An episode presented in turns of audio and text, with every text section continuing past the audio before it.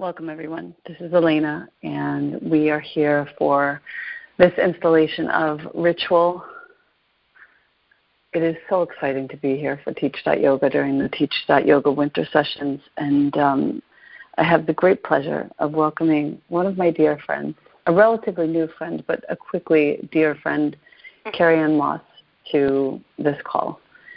She is one of the finest actors I've ever seen she is the founder of Annapurna Living, which I will let her tell you about just a moment. And so quickly, she welcomed me into her life and into her sphere and gave me so much information when my child was switching schools. She helped me understand a few things. She helped me um, feel like I was full and whole as a woman in my body in so many different and unexpected and um, really probably unbeknownst to her ways. So, welcome, Carrie-Anne. I'm just so happy that you're here, and thank you so much for being here for all of us. Oh, thank you for asking me. It's my pleasure. Yes. I love talking to you. You're so inspiring as a friend, and I just um, I'm so in love with our friendship. So exciting. we have. Um, I neglected to mention before I have you talk about Annapurna Living. I neglected to mention that we have a podcast dream the two of us, mm-hmm. called the Turquoise Radio, and watch for it because I think by 2018 that will be a reality. Yes. Um, yes. These calls are ritual, Reiki, and restoration. So this this is really about ritual, Carrie-Anne, and um, today was a very particular day for you.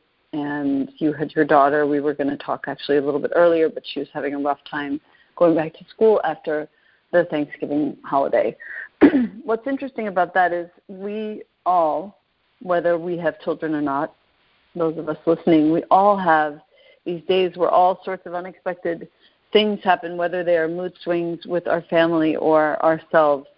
Um, I'm really interested for today in two things. One, I want to hear about Annapurna Living and how you started it because I think it has directly to do with what we're talking about in terms of creating space for ritual, even informal and um, unexpected, uh, unplanned, and two, to tell us what are maybe even just three ways that you um, take time, make space, and stop the busy so that you can just be back to yourself.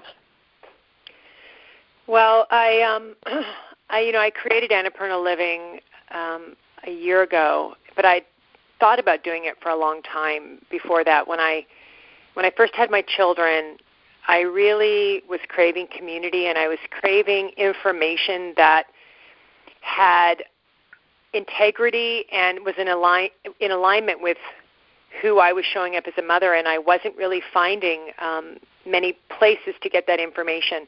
Mm. I also I also felt really passionately about creating this online platform where my message most of the time and what I'm looking for in my life are ways to nourish myself without having to leave my home, without having to leave my family, without having to check out from everybody else.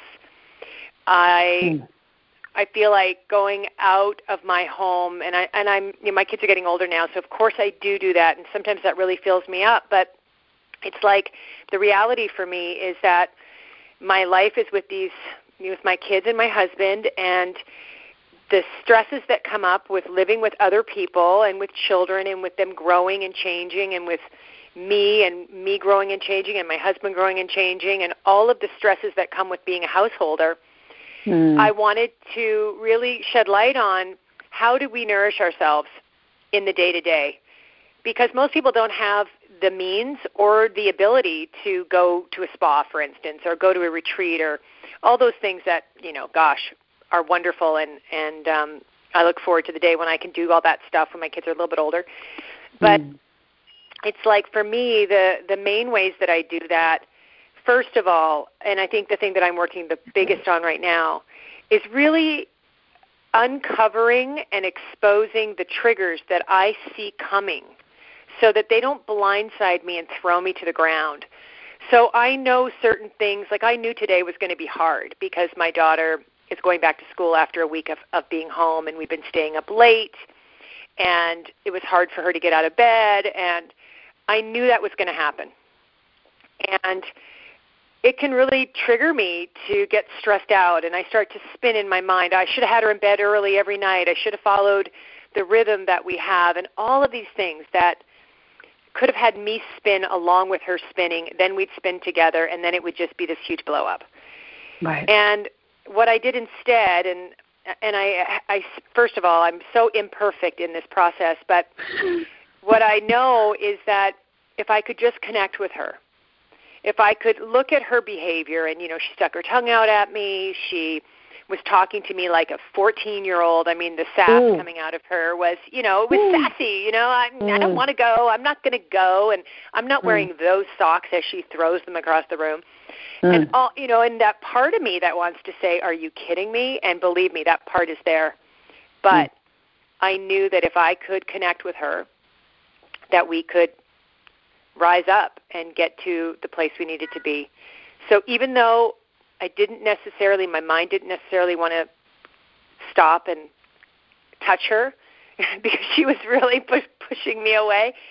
Yeah. I just got in with her and touched her and and rubbed her back and melted into her and let her know that I I knew it was hard and she really wanted those other socks and I didn't judge her, and it's hard, you know, when you see this behavior that just seems so unreasonable. So we got there, we got connected, she got dressed, we got to school without it being a big drama. We were a little bit late, and I had to say to myself, who cares if we're late? Who cares if we're late today? Yeah. It doesn't matter. It's more important. Her relationship and my relationship together is more important than me getting to her to school on time today. Yeah. And that's taken me a long time because I'm a really punctual person. And I think that, you know, having children, there's times when I have to say to myself, it might take us a few extra minutes and we might be a little late, but that it's more important than paying for it when I pick her up. You know, we, you know, if I'm rushing her and I'm throwing her in the car with, you know, without it being this connected space, then I'm, you know, we're going to pay for it later. Right. So that's one thing that um, you know what I w- what I was really thinking about today in talking to you is recognizing and really understanding that we are the architects of our life. That's hmm. The truth. We are the architects of our life. And so when we uncover and we bring light to the parts of us that are pretty and that are the parts of us that say get triggered real easy, we have to see them we have to make friends with them. We have to understand them, give them love so that we're not just on automatic pilot reacting from those places all the time. Yeah. And even if we can't catch ourselves in the moment, um, the quicker we can catch ourselves to go, oh gosh, I'm doing that again. You know, and you talk about that a lot. With, you know, um, yeah. you know, I'll be like, oh gosh, guys, I'm sorry, I'm doing it again, and I'm I, I'm sorry I yelled, and I'm sorry that I'm really impatient right now. Um, you know, I don't want to be like that. That's not the person that I want to be, and I'm really sorry that I did that. And catching ourselves um, before and it's such a high teaching a for everyone else when you're when you're doing that. It, it teaches everyone else in the space that this is this is actually cool. Yeah, Call like my older son out. will say, I'll say to him, my older son, I'll say, why did why were you talking that way to your brother? he'll say, you know, I was in a really bad mood. And I'll go, oh yeah, yeah I get it. I get yeah. it. You know, and let's, you know, and then I try to help him to see that, okay, you're in a really bad mood, but is the answer putting it on someone else? Mm. You know, is that the right thing to do? And we all yeah. do it, right? Um, yeah. And I think that's the thing that I'm working the most on in the day to day of it all is okay when I'm feeling stressed about work, about money, about um, all the grown up things, yeah. and they end up, you know, they end up being triggered at brush at toothbrushing time, right? Mm. you know, when someone doesn't want to brush their teeth, or it's like getting clear that it's not about the toothbrushing. It's like, okay, yeah, that was. I'm having stress around these things, but this isn't about what's in front of me. You know, yeah. what could I do to what could I have done to ease that pain or that stress in myself and the, the simple ways that I've found, of course, are Kundalini yoga and meditation, which I lean on every day. Um, connecting with like-minded people in a very, even if it's in a text, even if it's you know a quick conversation. I need that connection from other people who are walking the same kind of path that I'm walking. Um, and then I always, the, one of the biggest rituals that I do that helps me so much is I always light fire in in in a way that makes me feel like I'm slowing down. So if it's just my stove to put on tea, even if I don't even want a tea, I light that kettle. I hear it. Oh. I hear it, and it's oh. like it just brings me down into like right. I make that tea. I always love it. Oh, I light girl. A, right? It's like it can't be complicated. It can't. I use my kitchen as my altar every day. It is my church. Is that kitchen? And I don't have a great kitchen right now. We're in a rental house, so my kitchen is not not fancy, not swank, not you know my appliances are really challenging. But right. I light I light that stove, and I even if I just light my Creuset with some ghee, and onion, garlic. I have no idea where I'm going. I just go into the crisper and I just start to create from a place of feeling like that woman, that creative woman who is creating nourishment.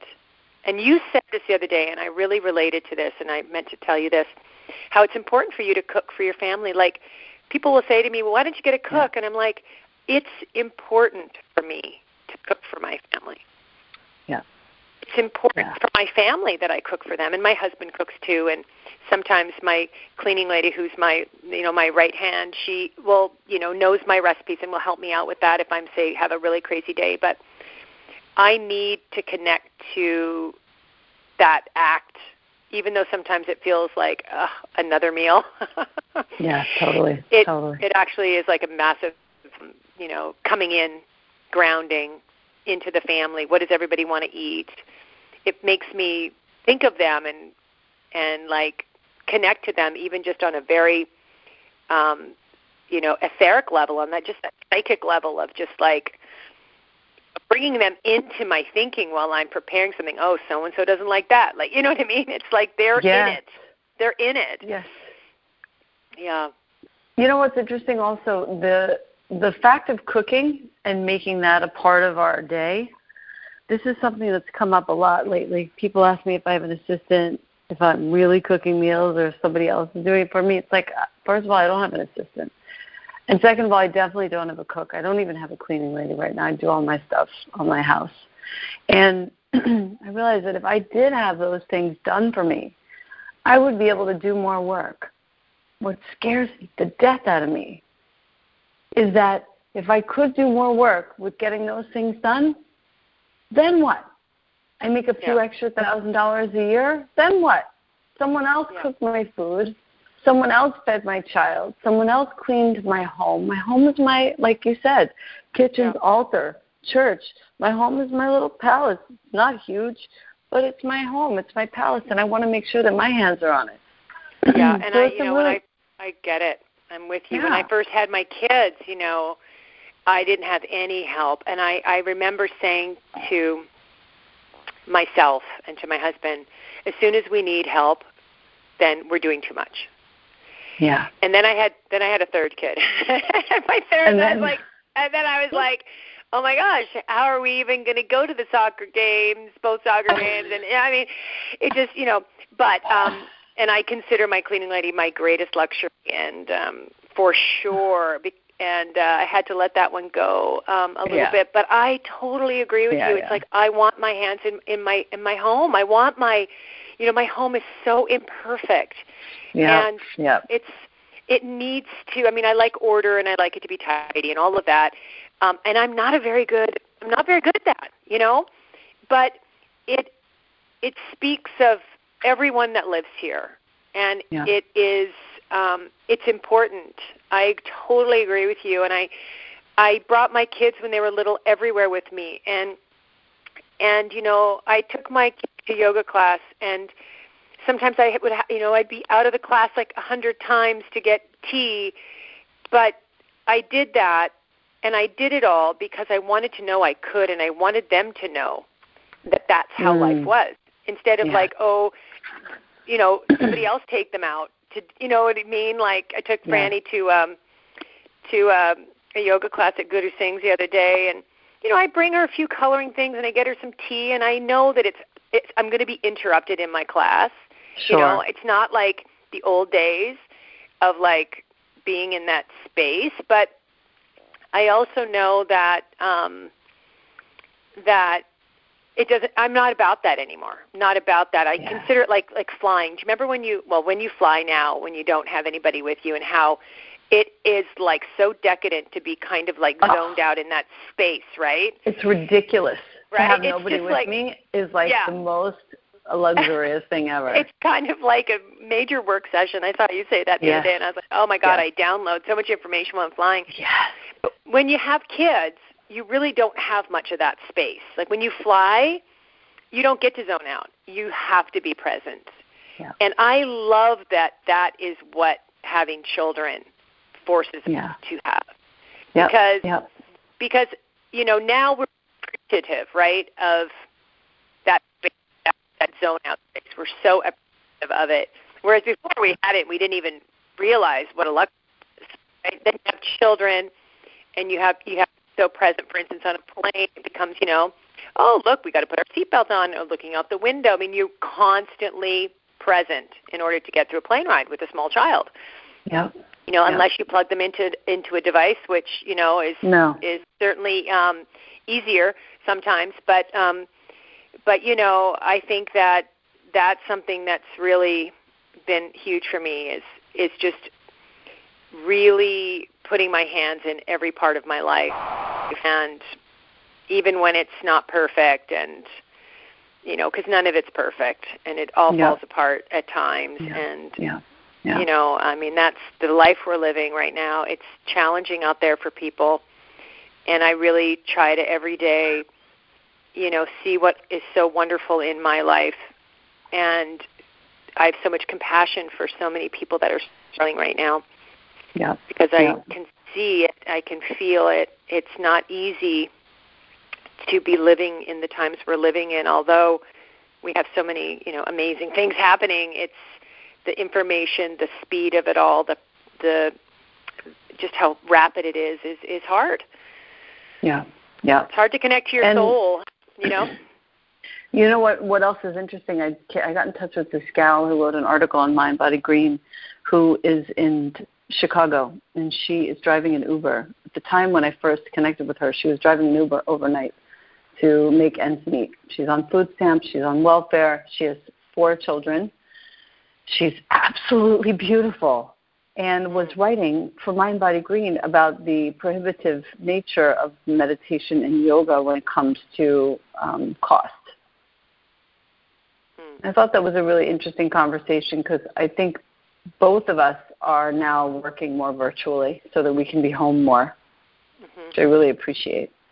Um, but it is costly. Like the courses that we offer, um, yours are are pretty reasonable actually. Mine are fairly reasonable, but a little more costly. And I was thinking, you know, um, wouldn't it be fun for you and me sort of bundling up some of our stuff and putting together a little package for, let's say, I don't know, a handful of people to apply and receive on a scholarship or for free um, so that we could make it a little more accessible to people. I thought that would be an interesting yeah. conversation to have too.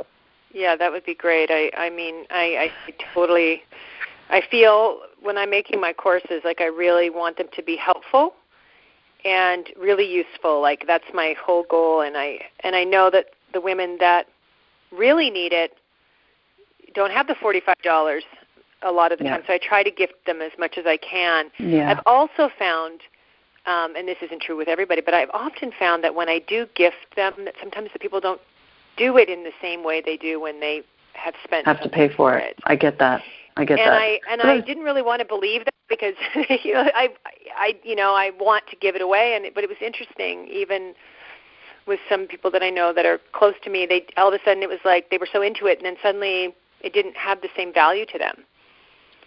So well, you know tricky. what's funny you know, what's funny. I have the same. I I've experienced the same thing for myself. It's sort of like going to college and having it paid for versus when you get older, going and doing a grad school for something that you're really interested yeah. in and concerned about and paying for yourself. It's a very different experience. But I, I I do agree that it's like there are so many people that would really love it and benefit. would really benefit from it. And yeah. I mean, I look at your YogaGlo. I mean, it's like um, so reasonable. Yeah. You know, you can do yoga with you every day. You know, yeah, I do yoga with yeah, you every day. oh, that's so good. Mm. I had one last thing that I wanted to talk about, which I thought was interesting and something I've been thinking about a lot myself. And I came up with this a couple of days ago when somebody was asking me, "How do you do all your social media yourself? Are you, you know, does somebody else do it for you? Is somebody posting for you?" And I was like, "No, certainly not. It wouldn't be what it is if there was."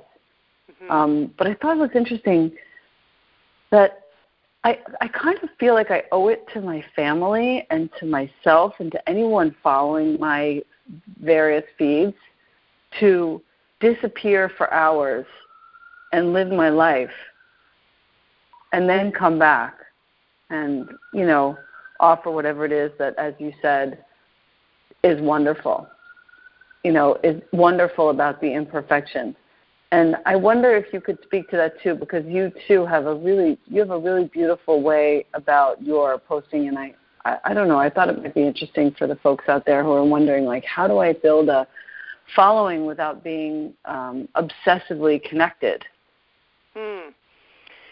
Well, I think it's interesting how everyone wants to know, like, how are you? They they they look at you and they think, how are you doing all of this? And you are amazing because uh, I mean I've been around you. You really you really have an efficient way of getting things done that I could really learn from and mm-hmm. I'd like to apprentice under you to learn all your your ways that you get, you know, you're very efficient, which I really respect. Um I um the way that I look at social media because it's all kind of new for me since with Annapurna Living, I'm super private.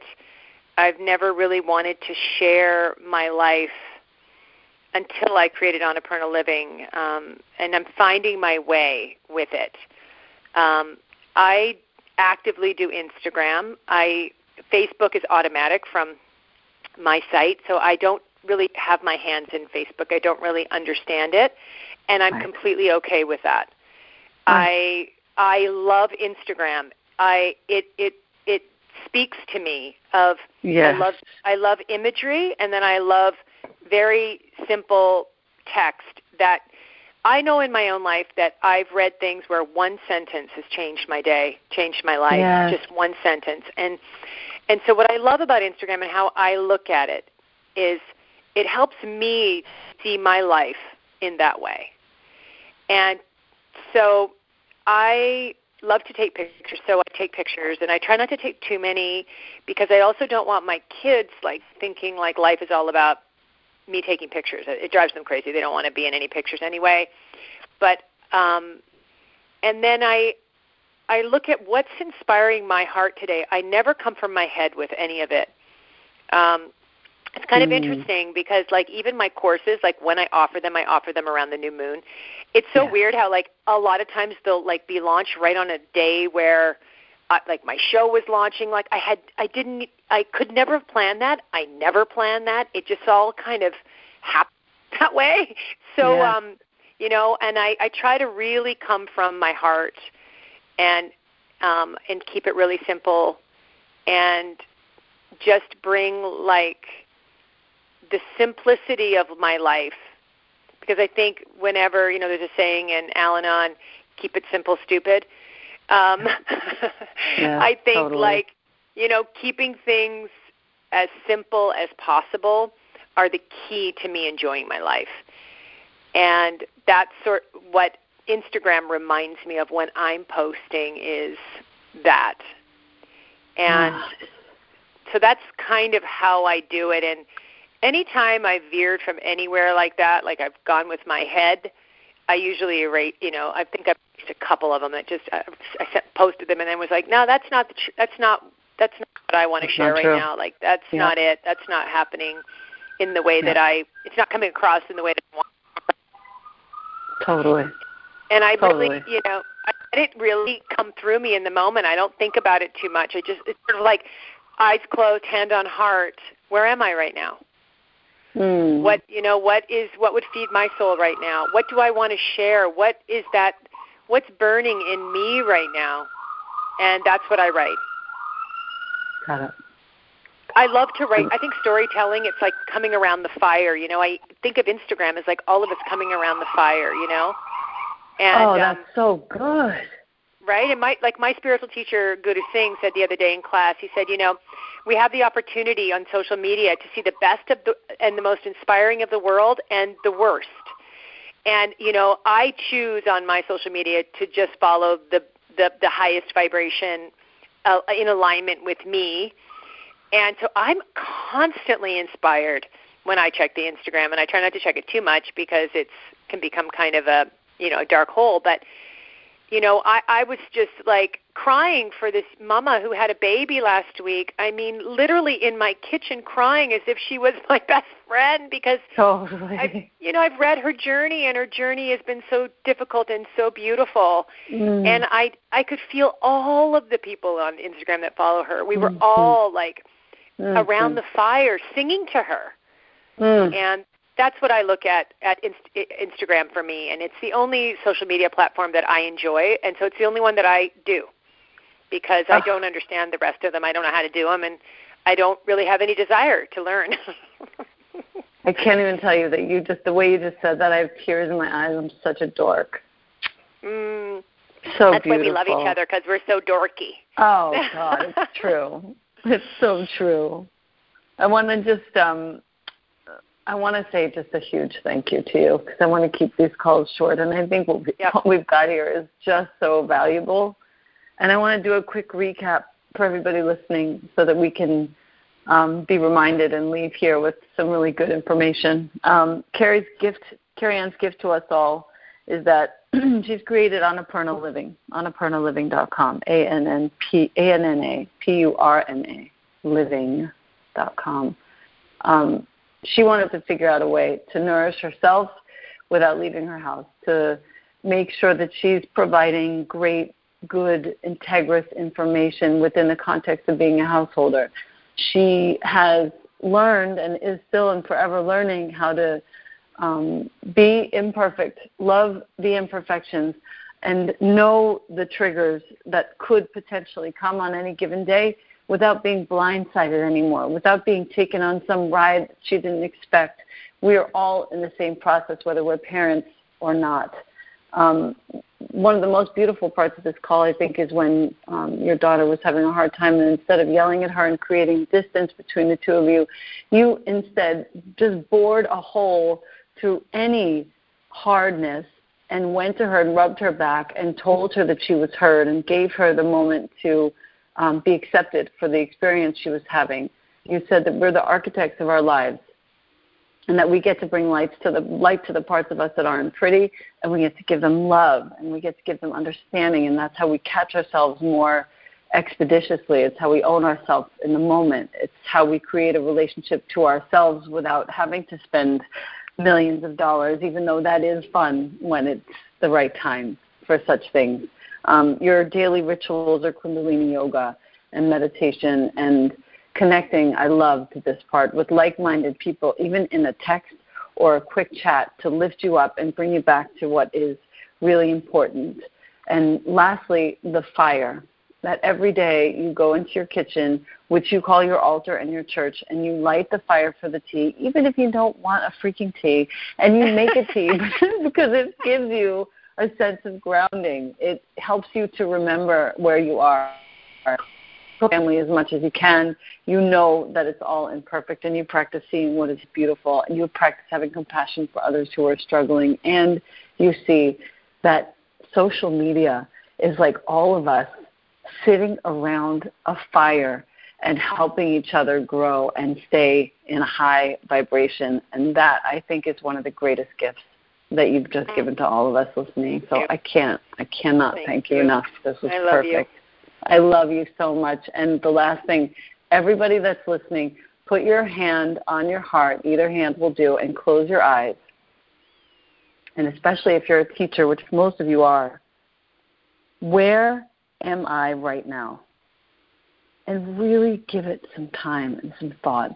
And as I complete this call, where am I right now? If you're feeling inspired to write or paint or create or blend your oils or do whatever it is that's around you that will make you happy, where am I right now? Come from there.